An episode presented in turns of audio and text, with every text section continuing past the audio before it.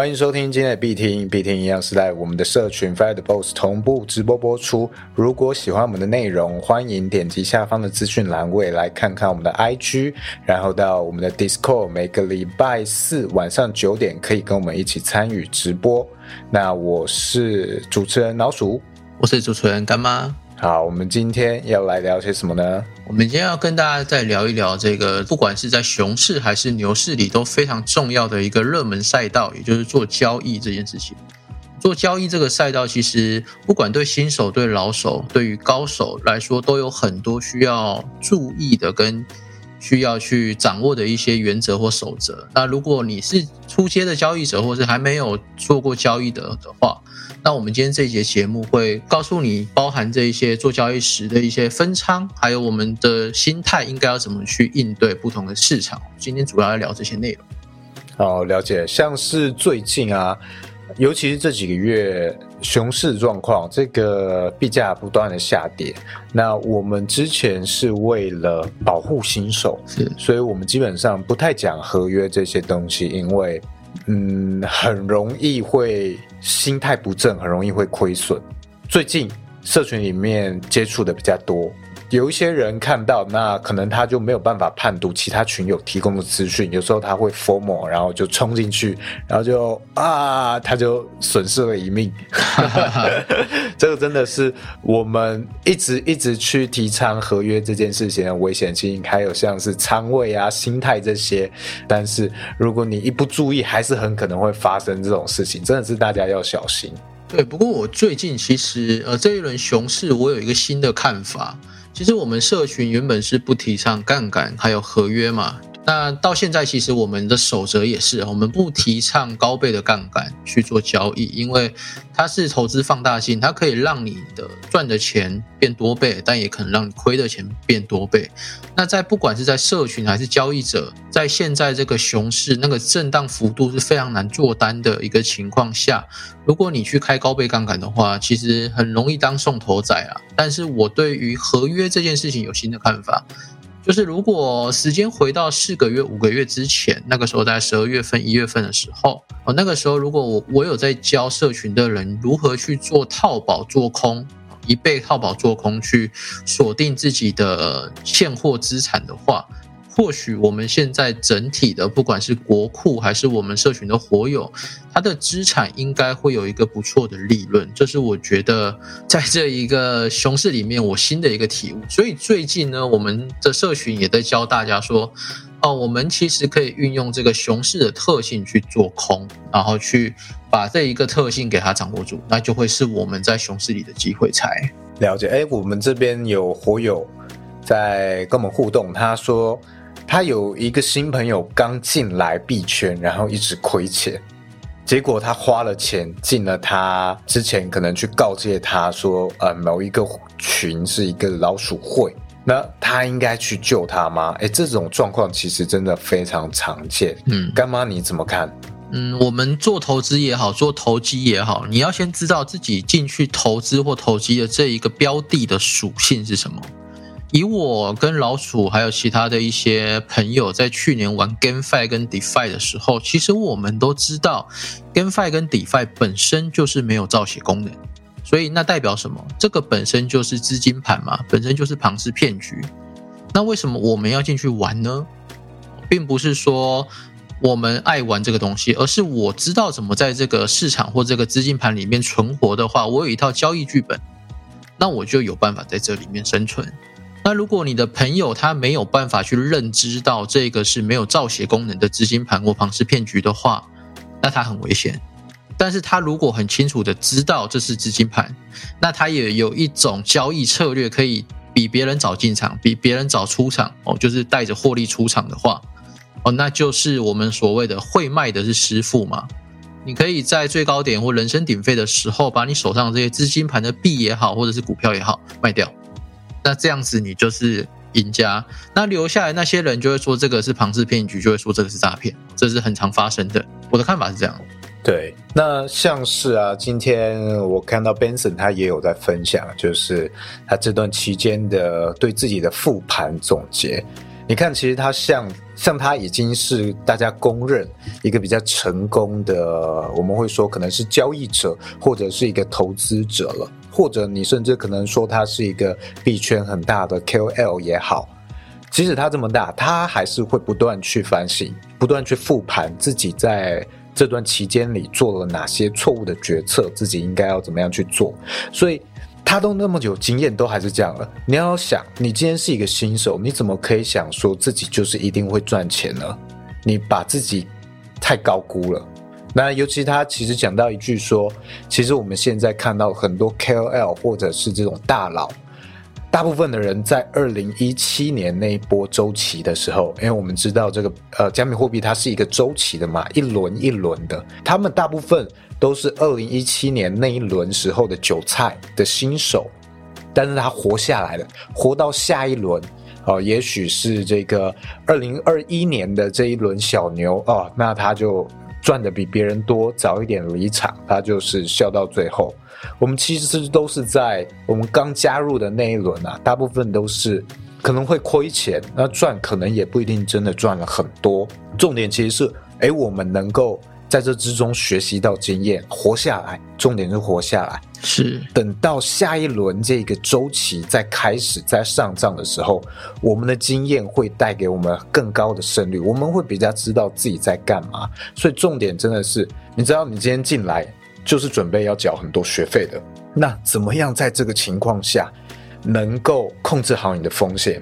哦，这个贷款缴得出来，你这个学贷缴得出去，好，不要中途被退学，缴不出来，啊，学校不读了，你就毕业了。这个是要先注意好的。我们重点其实在这一轮累积经验，然后下一轮，哦，是我们是丰收的时候，大家要有耐心，这是大家共勉之啊。不过这个事情，我觉得有点反人格、反社会、反行为了。因为第一，会在熊市里去建仓的人真的不多，尤其你看到最近的社群 NFT 社群，不管是声量还是讨论量，其实都有大幅的降低。我觉得这个其实对于现在年轻人或者是后进的投资者来说，是一件很可惜的事情。因为其实最好学习、最好去检视你自己的整个这一轮去年牛市到现在的一个亏损情形，或者是获利情形，这个其实就是一个复盘的时机。那这边我想用一个游戏的例子去跟大家解释复盘这件事为什么会来说这么重要。所有的电竞选手，不管你是玩什么英雄联盟。传说对决、Apex 这种枪战的，还是 CS:GO 这些所有的枪战、所有的策略游戏、所有的战略游戏这些东西，所有的电竞选手他都有一个特色，就是打完比赛之后，他绝对会复盘，不管是看 VOD 档案，或者是去跟他队友讨论哦。我刚刚在这一盘的游戏里面，哪个地方打得好，哪个地方打不好，打得好的地方我们可以去复制它，打不好的地方我们尽量去避免它。假设你从现在开始学习做交易、做投资，那你如果这一单亏损了，你也不要气馁哦。这个亏损并不可耻，你认赔是一种有勇气嘛？那你认赔之后，你能不能把这一次输钱的一个经验化作你以后成长的一个沃土啊？我觉得这个是我们要去关切的，而不是一直关切说啊，我亏了几趴，然后我这一轮牛市都没赚到钱啊，怎么样怎么样的？那你有想过你？这为什么赚不到钱吗？是不是在某些时候的时候，你没有做到一些控制，而导致了你是亏损出场的？那如果我们可以像电竞选手一样，哦，每一盘的投资之后，每一单投资之后，我们都做复盘，这样子其实对我们整体的经验累积，还有未来下一轮牛市，其实是最大的帮助。那投资这个东西，我还是想讲。不管你是做 trader 还是做投资人，这个永远都不会是一时半刻，或者是你瞬间就可以暴富的事情。投资也好，做当日的交易者也好，这些都是需要长期累积你的经验跟实力的。那中间一定会有很多的高墙跟挫折，但只要你不气馁，持续的去。各种的社群，或者是上网 Google 啊，然后去学这些文章内容。那其实你的收获，你这样子持续的研究，那我相信你会是在下一轮可以收获的。那你可以看一下哦，这些像 Benson 啊，或者其他 KOL 这一轮的大户，他们都有一个共同点，就是在上一轮的牛市里、呃熊市里面，他们都有建仓。那我们要变成大户，我们不知道怎么变嘛？那我们是不是可以从他这个共通点去模仿？哎，大户在熊市里面，它基本上会建仓，它会有一个一个交易策略，不管是什么定投啊，或者是它就是点位到了它才去买，所以等待到点位它才去买。那如果点位等不到，那就要去退而求其次，看次等的这个价位你能不能接受。就像比特币现在在两万的位置，两万美金一颗的位置，那你觉得你期望它一万的时候你再买入？那下两万你就应该等待，而不是下两万的时候受不了而买入。那你会说，那下两万受不了买入，那它如果下个月涨到两万三、两万四呢，又怎么样？因为熊市它并不是一个短周期，它跟牛市一样，都是有一定的时间周期里，在这个周期里面永远会有暴涨跟暴跌。那在比特币下次减半之前，也就是二零二四年之前。我们只要找到一次绝佳的进场时机点进去补仓，这就可以了。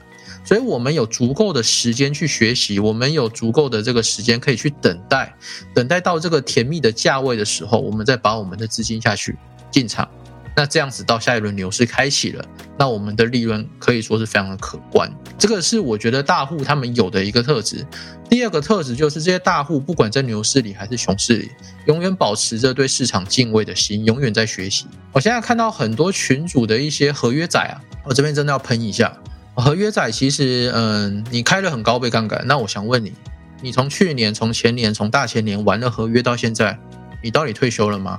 我们不要讲退休，我们讲年化七倍好了。大呃，如果你抱着比特币，它的年化是七倍，哦，大盘的年化是七倍。我可能我就买了个大盘，放到牛市，然后等到人声鼎沸时我卖掉，我都有七倍。那你做每天做合约五十倍、一百倍、一百二十五倍，甚至还有还有五百倍的，那你做这些事情，就想问你，你获利了吗？还是你都输光了？今天我也在看一个新闻，就是去年二零二一年的时候，哦，FTX 这个交易所。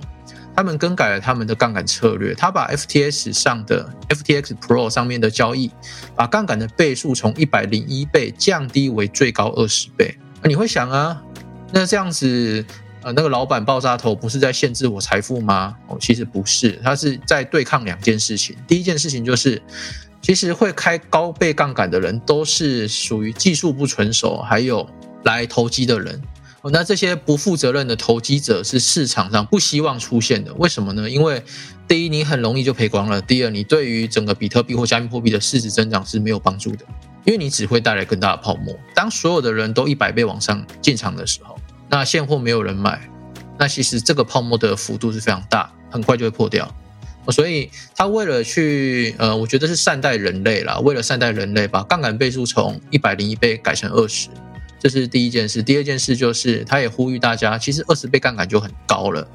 那其实我们可以从最近有一些 KOL 的文章发现啊，其实他们有在做杠杆操作的人，把杠杆的倍数拉在三倍到五倍这一段，是你的存活率跟胜率比较高的。也就是说，如果你原本的杠杆倍数是二十倍以上哦，那你基本上很容易被扫出场。因为一下就碰到止损了嘛，我们最近的行情可以看到，上下都三趴五趴这样子在洗，可能同一天你有上去五趴，也有下去五趴，而不管你是多头还是空头，你的止损位你只要是二十倍以上都会被炒到。那你做对方向就是你赚到，那你如果你没做对呢，那不就是一单一单接着赔？那你接着赔也没问题，但如果你接着赔，你有一种想要凹回来的心情，你现在开了二十倍，然后压了可能十趴本金，那这一单亏损了。啊，你可能总仓位减了五趴，OK，那你觉得下一单你要快速赚回来，于是你下一单开了四十倍杠杆，结果它又亏损了，那你下一单要开几倍？一百倍吗？这样子其实很快你的本金就会赔光光。所以我是觉得这个是我们最近有在做合约的人要去注意的这个风险，尤其是在熊市里面，它容易暴涨跟暴跌。了解，呃，刚刚这个我补充一下，刚刚说可能一百倍都是属于交易心态比较不成熟，这个还是有一些人可能有特殊的需求或特殊的策略，他可能会这样用，是，但大部分情况可能是他的仓位跟你想的可能很不一样，也许你看他可能是一千 U 开一百倍，搞不好一千 U 只是他。百分之零点一的仓位而已，然后他把它当个开乐透啊之类的这样子在用，哦，那这个对他来说不是一个高风险的事情。那你要了解的是，他的资金本金跟你是完全不同的状况下，你不能看到他这样开就以为哦，那我也要跟着他开一百倍。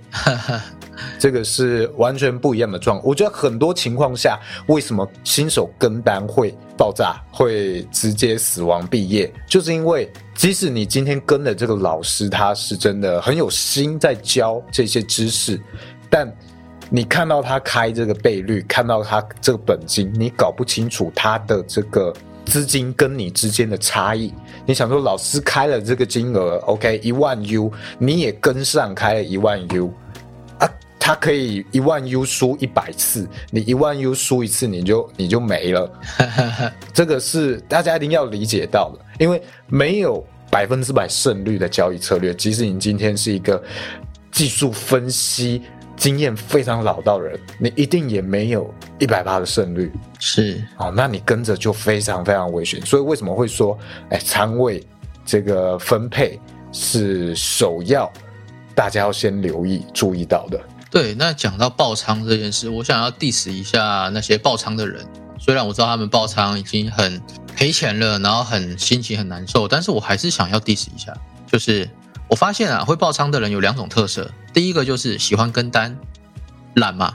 把你的投资责任转嫁给别人，老师帮你划线，老师帮你开单，你只要按一键跟单就可以了。哦，这就是第一种懒惰的一个特性。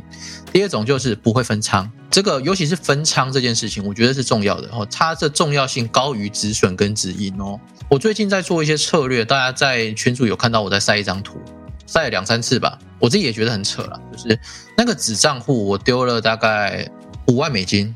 那一个礼拜才七天，我已经赚了接近一万五千块美金了。但是有趣的是，我没有开杠杆，我是用一倍现货去做，用一倍现货当保证金去做空，因为我知道自己的剧本是什么。我我也有分仓，所以我发现有很多时候我做这个单的时候，我其实是看错方向的。也就是说，我的交易技术其实并不那么纯熟，尤其我学交易其实也没多久。但是有趣的就是，我可以透过分仓的方式让我自己去盈利，所以那时候。群友有些群友吓到的，为什么可以连续七天每天都盈利，而且平均一天有一千五、一千六百美金？就是因为分仓，所以我今天要跟大家谈的这个分仓，它的重要性真的是我觉得，在我这几个礼拜去做交易里面，我觉得是最重要的一件事情。好，为什么分仓会重要呢？好，首先我想跟大家讨论的就是我们在做交易单的时候，你必须要先去有一个 macro analysis，就是一个整体性的分析。你要知道说现在整个市场哪个几率是比较大的，就是说现在是属于做多的行情还是做空的行情，还是说最近的几个月都是属于怎么样子的行情？因为这种看不见隐形的这种行情力量，这种趋势，它会让你的胜率是偏向。那一侧的，也就是说，假设现在我们都知道已经进入了一个，不管是短熊也好，或是长熊也好，都是一个熊市的一个象征嘛。很多资金在流出，所以整个趋势是看跌的。那这个时候你在做单，你做多的风险就会来的比较大，这是第一件事情。第二件事情就是，好，那我们今天选择做空了啊，我可以跟大家去解释为什么我觉得做空这件事情是一个风险比较低的。因为我们做多，不管你是用美金当做保证金，还是你用以太币当保证金，你去做多以太币，它都会有强评价。但是如果你今天是在低点，例如以太币前阵子九百的时候，你有购买这个低成本的以太币，OK，那现在一千一、一千二左右。你在这个时候去做空的话，你等于是把你的以太币卖掉而已，但是用合约的方式把它卖掉，但你的现货其实是持有的，所以你的这一个对冲情况下，你的这个以太币它是不会有一个呃折损哦。它如果今天下跌的话，你不会有折损，为什么呢？因为现货的以太币如果下跌，是不是会有浮动盈亏？但是合约的做空，它下跌了，那它会有利润嘛？那如果今天运气好，它或者是你看得很准，它下跌了，那你把这个单结掉，你会获得美金。那这个美金你可以做两个用途，第一个用途就是你可以在以太币相对低点的时候去购买更多的以太币，那等它上涨的时候，你的美金就会涨上来。等于是你在低点的时候买入现货做多，那等到高点的时候，我们不卖出以太币。为什么不卖出以太币？因为你一卖出以太币之后，你手上的拿的币叫做美金嘛，稳定币。那这个稳定币去开空，那你就会有强评价，这是我不卖出以太币的一个原因。好，它方便我操作。再来，另外一件事就是这边有一个小技巧跟大家分享了。假设你今天在一千整的时候，你做空以太币，假如你有现货十颗嘛，那你在一千整的时候去做空十颗以太币，好，那你现在美金估值是一万块，就是十颗乘以一千嘛，所以你一万块，它锁定在一万了。那今天如果以太币涨到一千零五十，哦，你受不了了，你止损出场。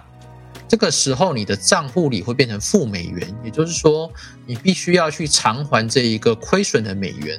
好，我想想请问一下大家，呃，你止损之后，当下是看到账户负美元，你会马上处理它的？告诉我一下好不好？打个一，告诉我。没有处理的打二。对，没有处理的打二。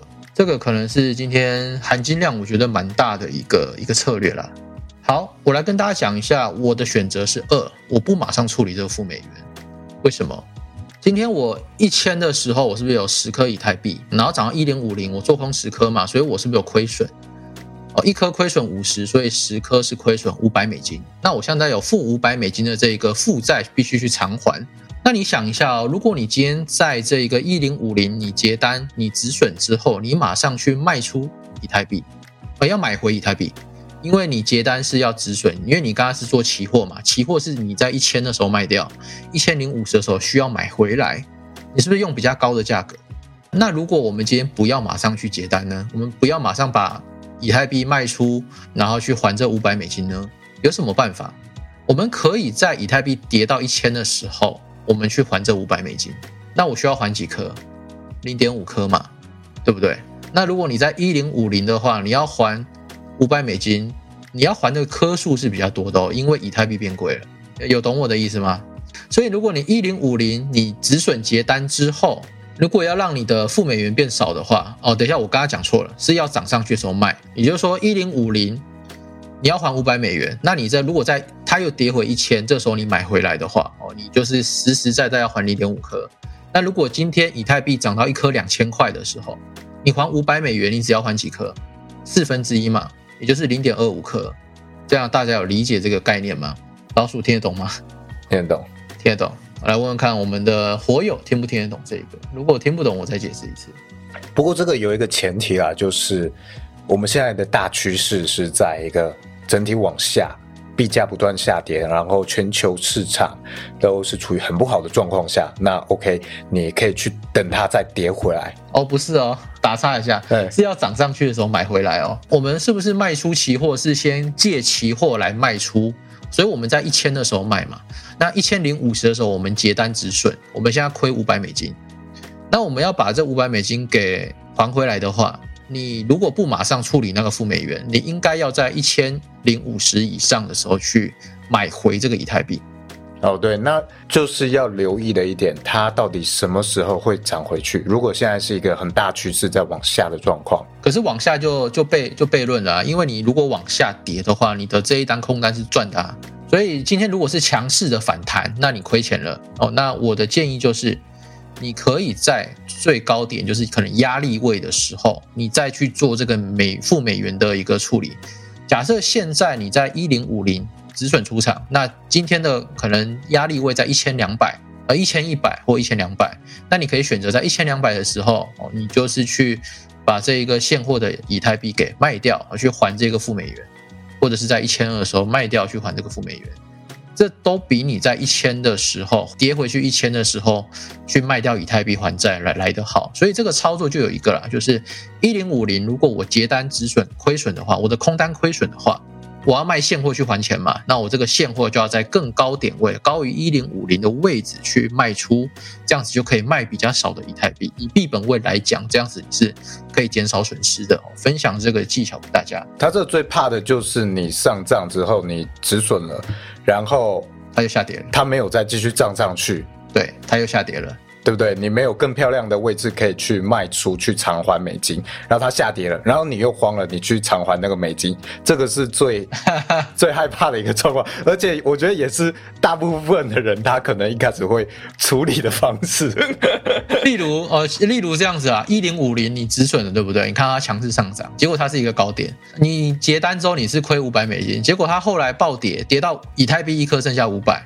哦，这个时候你如果要偿还这个五百美金，你是亏损一颗，不是原本的零点五颗哦，对不对？这个是你的亏损会 double，所以就一个很简单的那条线止损线往上走去卖出以太币去还债，那如果往下走的话，哦，就是你自己要去评估。这个是当下我不做处理的一种方式。我发现很多人其实不知道这个方式，所以还是一开始你可能要先做好一个规划。当这些事情发生的时候，你比较知道现在是要走哪一套的剧本啊？对，而不是看到其他老师说：“哎，你现在该止损了，该止损了。”然后你去止损掉，结果一不断下跌，又会说：“啊，这个还会继续跌哦。”你会你又慌了，你觉得嗯，这个已经是最好的卖掉点位，结果你就反复被撸。反复反复送钱，就是空单止损之后亏一笔嘛，然后现货卖在低点再亏一笔。对，这个是你一开始玩合约或你买买卖币的时候，很常会发生的事情，就是你听了别人的一些分析，然后你自己又没有交易计划的时候，哎，你很混乱，你很慌，所以你做的每一笔钱都很容易亏钱。对，那我来回顾一下我这两三个礼拜做交易，我发现大多时候我的交易计划是这个样子啊。例如，我可以去下十颗以太币，那我就把它分成五个位置啊。例如，我是要做空嘛，那我就可能在一千的时候做空个两颗，那一千零二十或一千零三十的时候再去做空两颗，一路往上加哦。这摊平的做空，为什么会在熊市里我可以摊平做空，就是往一直往上涨我就摊平做空呢？因为我很清楚知道，熊市的每一次反弹对我来讲，哈，它都是庄家出货的一个讯号。不管它是阶梯式拉盘还是急涨急跌这一种拉盘，它其实都是为了拉高出货嘛。因为现在大趋势是空，你们真的不要以为现在才熊市刚开始，觉得说现在可以轻易的做多。所以如果我知道这个剧本就是它短期内还是会跌回来，OK，那我就分批。你就算你短期往上涨。就只是让我分批的往上建空位嘛，空仓位置嘛。那我空完了五次之后，我就耐心等待它下跌。那如果你说它要继续往上涨怎么办？那你就设一个止损位，你舒服的止损位。那像我自己的话，我就会这五次可能摊完之后，哦，继续往往下看。那基本上啊，我最近发现，我这两个礼拜做交易，我只要摊到第二次，顶多三次，哦，它就跌回来了。所以很有趣。我可能像今天早上我一张单是在。呃，开在一千零六十的时候去空，早，然后后来涨到一千零八十几的时候，我去加空了第一次，所以现在的均价是一一七五，那现在现在一一九一，那如果涨到一千两百多，我会再去空第二次，那到一千三百我再空第三次，就以此类推，这样子去把你的这个成本去降低，那。你觉得一千三就会有一千五、一千七吗？我觉得在短期间内是不太可能的。那如果在这个情况下，我知道趋势是空，我也有这种分仓跟摊平的一个策略的话，其实我的胜率是高的。那你当然也可以看到我上次晒的那个绩效图，就是连续七天都盈利嘛，就是这样子操作哦。不是说我用了什么特别厉害的指标，或是我多会画线呐。其实最重要的基本功就是分仓。所以如果你要做任何的，不管是合约还是做现货。你要去有一个分仓的概念，嗯，了解。接下来讲是呃心态，心态方面了。心态方面，嗯，心态方面的话，像我们刚刚有讲一些新手常见的心态嘛，他就常会去跟这些，也许 A 老师的技术分析，B 老师的技术分析，在这些里面就常常会失去方向，还会迷失在这一些分析之中。你觉得要怎么样去？可能在一个新手的情况下，哦，他既要做合约交易，然后又又想要找东西参考，又能够去秉持住一些自己原本的规划，是新手，你能给他什么样一个建议或方向吗？呃，就是你不管找怎么样的一个 YouTube 的分析，还是怎么样的技术的划线这些教学，我觉得你要学的是原理跟原则，而不是去跟着走市场。假设干妈今天录了一个技术分析的影片，我说近期的比特币大盘分析是这个样子，所以我们依旧是看跌。那在这个位置，我们可以去压力位去做空。你要学的是我跟你说做空吗？No，你要学的不是我跟你说这个趋势是空，所以我们在压力位做空。你要学的是我是怎么画出这些线的，那我这个思考逻辑是什么，思路是什么？所以不管你是影片学习者、文字学习者也好。你在看这些老师或听这些老师在讲话的时候，你学习的东西绝对是原理跟原则，而不是实际的。老师说看空，所以你空；老师说看多，所以你多。也也就是说，你今天如果打开你的 K 线图，啊，你脑袋空白，哦，抱歉，你什么都没学到，你在浪费时间。你看了一百个 YouTube 的影片分析影片，你只是在看分析，你根本没有在学东西。这就很不客气跟你讲这件事情，所以再来第二件事，你说新手的心态，在我是一个学习者啊，我都有在看 YouTube 的一些技术分析啊、大盘分析啊，为什么我交易总是做不好？你可以去回测一下这些老师、这些代单老师或分析老师的，他们也不是百分之百胜率，也是会有看错的时候。好，那他脑袋里有这些原理跟原则都会看错了，那你觉得你没有脑袋里没有原理原则，你只是跟着他分析说，哦，这两天是空，那你就空；这两天是多，那你就多。你不会亏钱吗？老师的仓位跟你的仓位比，老师的盈亏比可能是多少，你的是多少那如果你听我们节目，现在你听不懂盈亏比是什么的话，那可能我就代表你还不适合做高倍杠杆交易，因为盈亏比这东西是做合约交易里基本上你要去算的一个东西。所以做合约不是说我看到有个点位开进去就这样，还要算数学哦，它是有一个剧本在走的，并不是说凭感觉去开单哦，凭感觉去开单基本上。我就是在赚你的钱了，好不好？就是我就是在赚这些人的钱。所以，呃，如果你今天要做交易，以心态面来说，你看完一个影片，你要去学，诶，到底要怎么画这个形态，到底怎么看？那你也有自己有办法如法炮制，自己画出这些东西，或自己对于这个盘势有一种去解读的方式的话，哦，那你就在成功的路上了。那你去回测这些老师，你会发现，像前阵子啊，有些 YouTube 三月份的时候说。比特币、以太币要反转了，有一个看多信号。结果呢？现在七月份，哦，那时候四万多吧，三四万的时候，他说要守住了，多军守住了，要往上涨，甚至会有新一轮的牛市了。那牛在哪里？对不对？哦，再来，以太币跌到九百的时候的那一天，又有直播主说九百还会再跌，会跌到大概均价三百块左右。现在是三百嘛？现在是一千二，所以预测它不是一个市场行为，它是个人行为。那真实的市场行为并不如我们每次预测这么准。所以你看这些老师的东西，你要真的要看的是原理啦，而不是说他跟你说会跌到三百，你就现在做空。那你看那些在以太币在九百做空的人，不就是空在阿呆股吗？空在一个地板。那。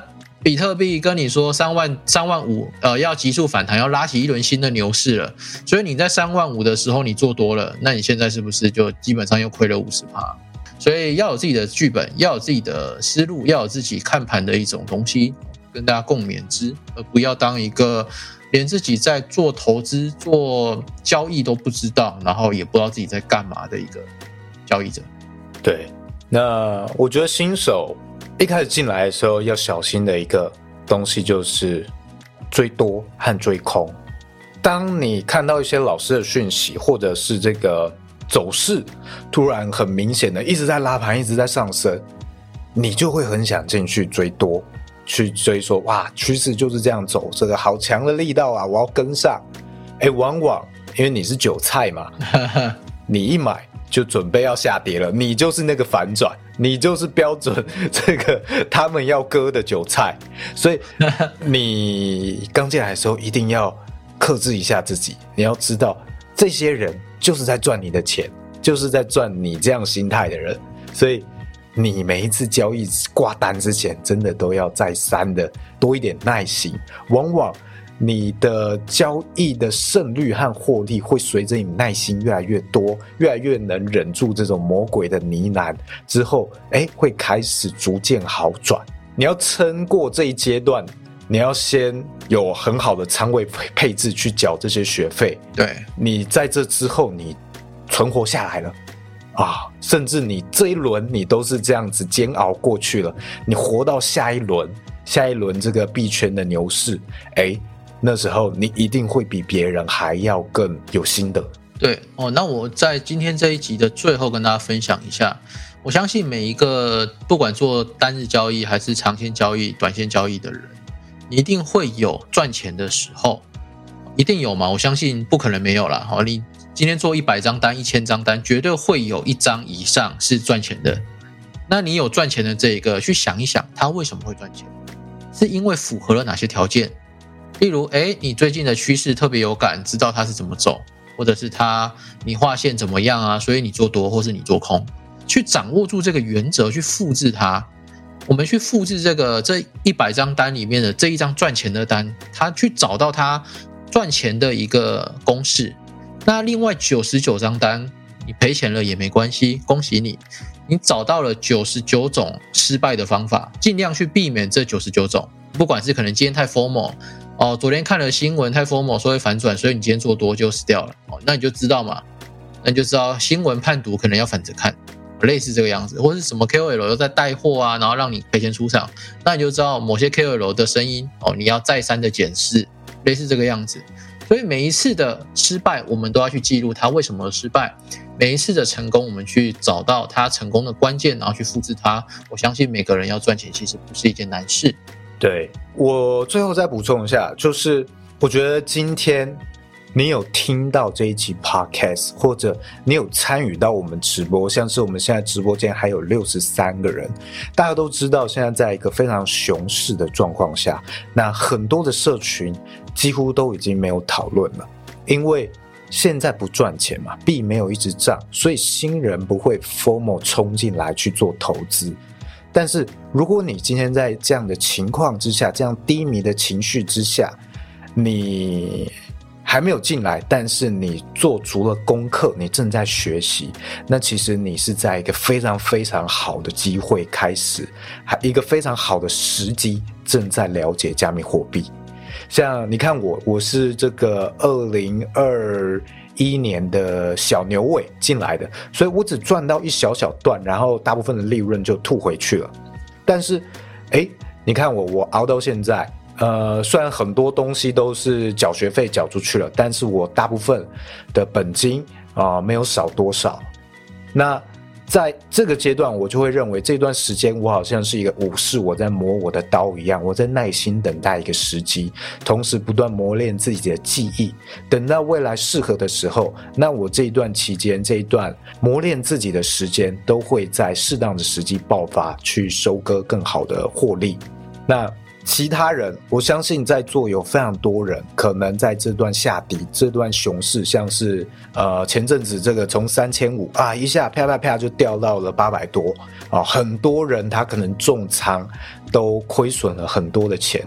但如果你今天这些亏损没有打倒你，你还是坚持在了这个市场，你继续去想要精进自己，那我觉得你其实有一个在下一轮去成功和获利的一个资质和特质啊！希望大家可以不断去磨砺自己，去耐心等待下一次的机会。OK，那我们下集见。好，那我们就下集见啦，拜拜，拜拜。